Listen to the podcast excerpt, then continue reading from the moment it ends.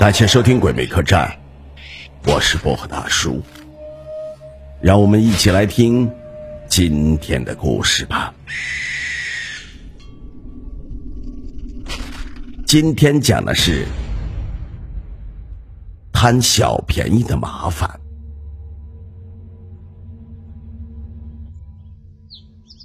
王婶也爱贪小便宜闻名整个的村子。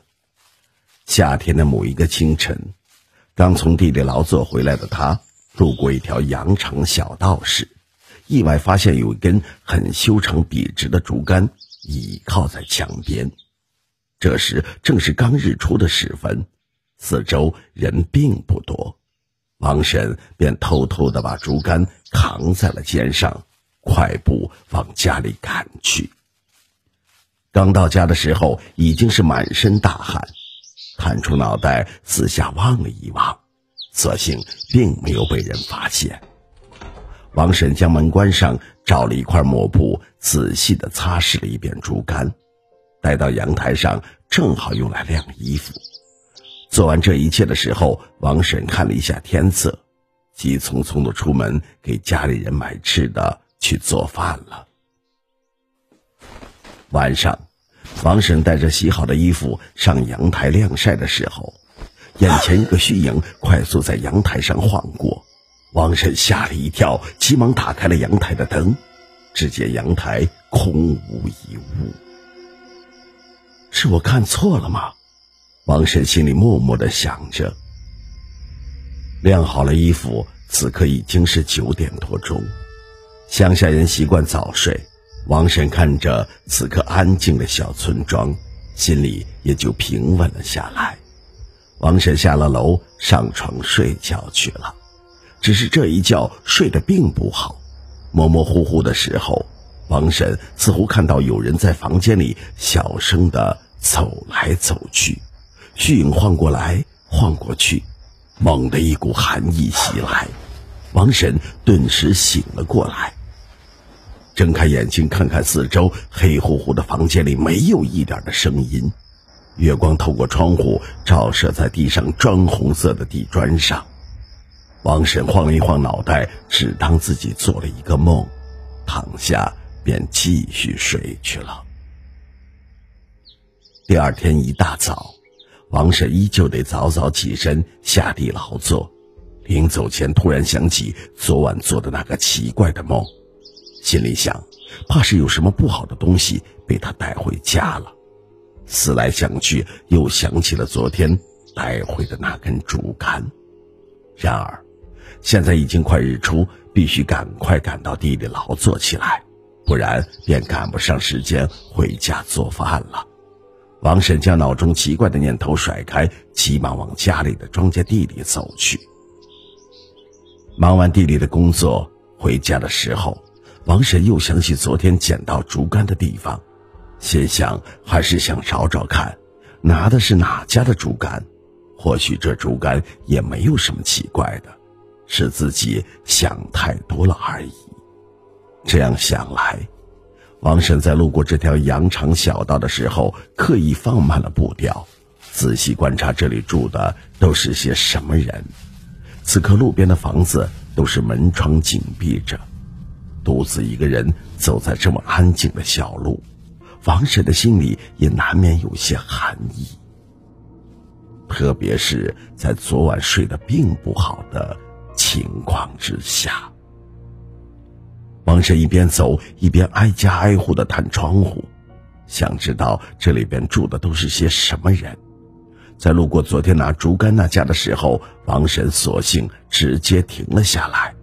走到窗前，踮起脚尖儿，往里边看去，一个布满沟壑老妇人的脸，赫然出现在王婶的眼前，吓得王婶叫出声来。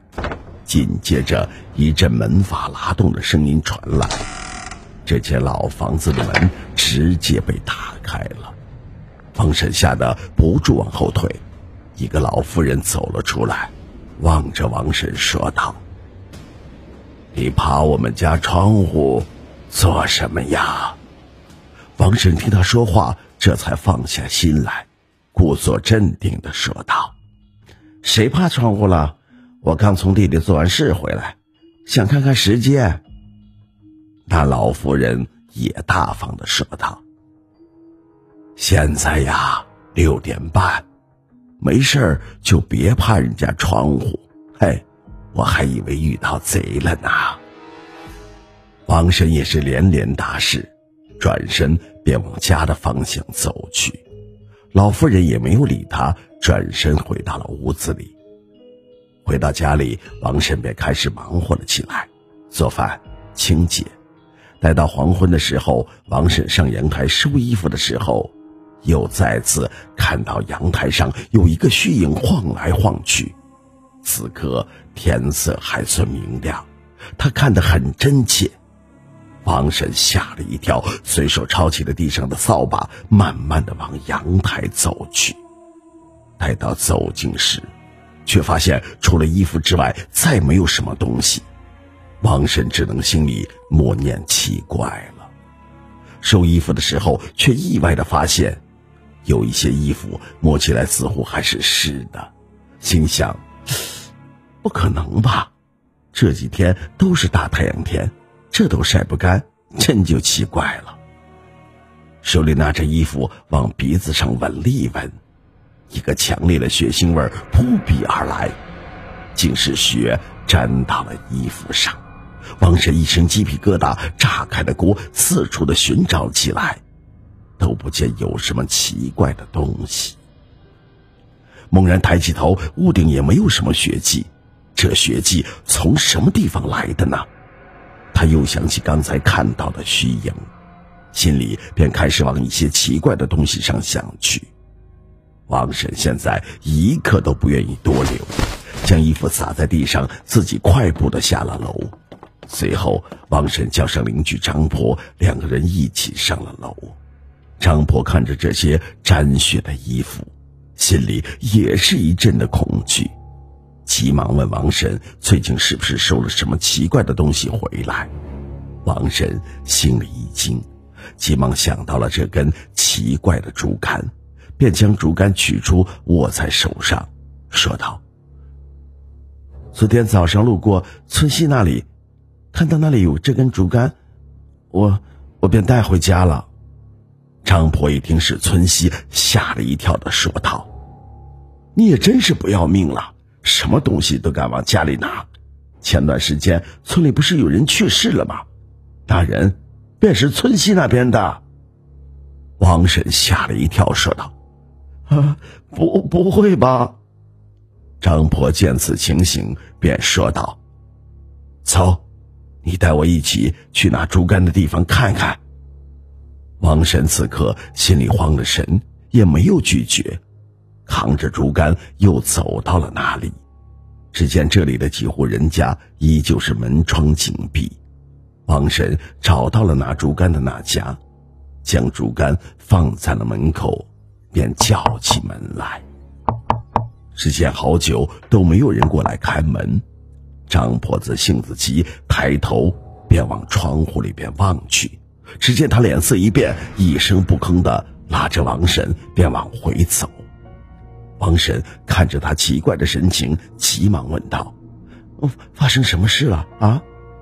可是张婆一路上没有说话。待走到家门口的时候，张婆才开口说道：“那里边哪里有人住啊？你是不是看错了呢？”王婶说道：“没有啊，我今天早上还看见过有人来着。”张婆的脸上顿时白了一片，问道：“是不是一个满脸皱纹的老妇人呢？”王婶点点头说道：“嗯，你怎么知道的呢？”张婆脸上更白了，叹了一口气说道：“唉，因为前段时间去世的便是一位老妇人。”我刚才往那里边窗户望去，里边正好放着一张遗照，照片上便是一个满脸皱纹的老妇人。